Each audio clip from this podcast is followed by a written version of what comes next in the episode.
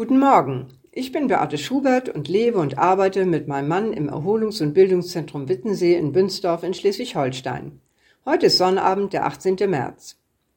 Meine Mutter schenkte mir zu Weihnachten ein Buch von Michelle Obama, der ehemaligen First Lady Amerikas. In diesem Buch spricht die Frau des früheren amerikanischen Präsidenten sehr offen über einige Erkenntnisse, die sie im Laufe ihres Lebens gewonnen hat. Sie schildert zum Beispiel, wie es ihr als einer der wenigen schwarzen Studentinnen auf dem College ergangen ist.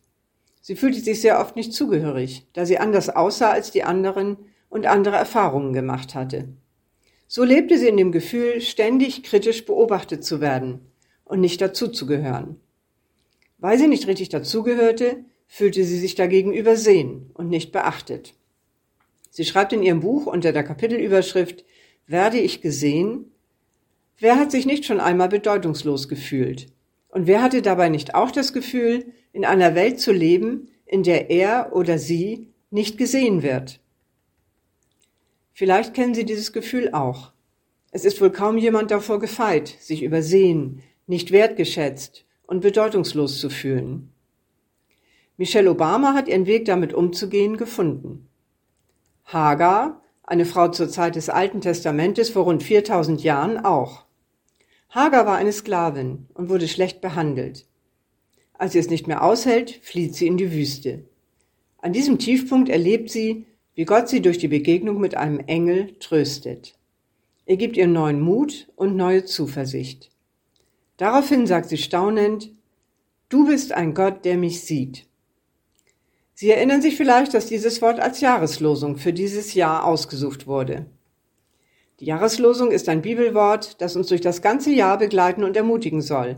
Also nicht nur am Jahresanfang, sondern gerne auch im März und allen folgenden Monaten. Du bist ein Gott, der mich sieht. Was bedeutet das? Es bedeutet, dass Gott uns liebevoll ansieht. Es bedeutet, dass wir uns nie wieder unwichtig, ungeliebt oder wertlos zu fühlen brauchen. Denn für ihn sind wir das Wichtigste, Wertvollste und Geliebteste auf der Welt. Ich möchte es persönlich sagen. Jesu Gesicht erhält sich, wenn du in den Raum kommst. Er hat dich liebevoll im Blick und verliert dich nie, niemals aus den Augen. Du kannst ihm dein Herz ausschütten und er sagt, ich weiß. Aber was ist mit den Dingen, die wir lieber vor ihm verstecken würden, die er gar nicht sehen soll? Sind wir noch geprägt von dem drohenden, der liebe Gott sieht alles? Ja, es stimmt, Gott sieht alles, aber er verwendet es nicht gegen uns. Für mich ist es eine Erleichterung, dass ich meine Gedanken nicht vor ihm verstecken muss.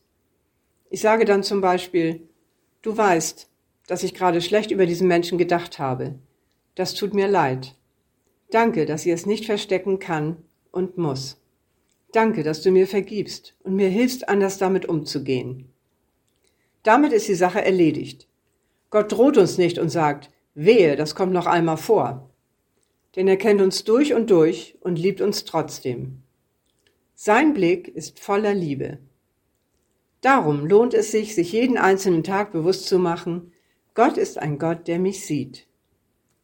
Du bist ein Gott, der mich sieht. Amen.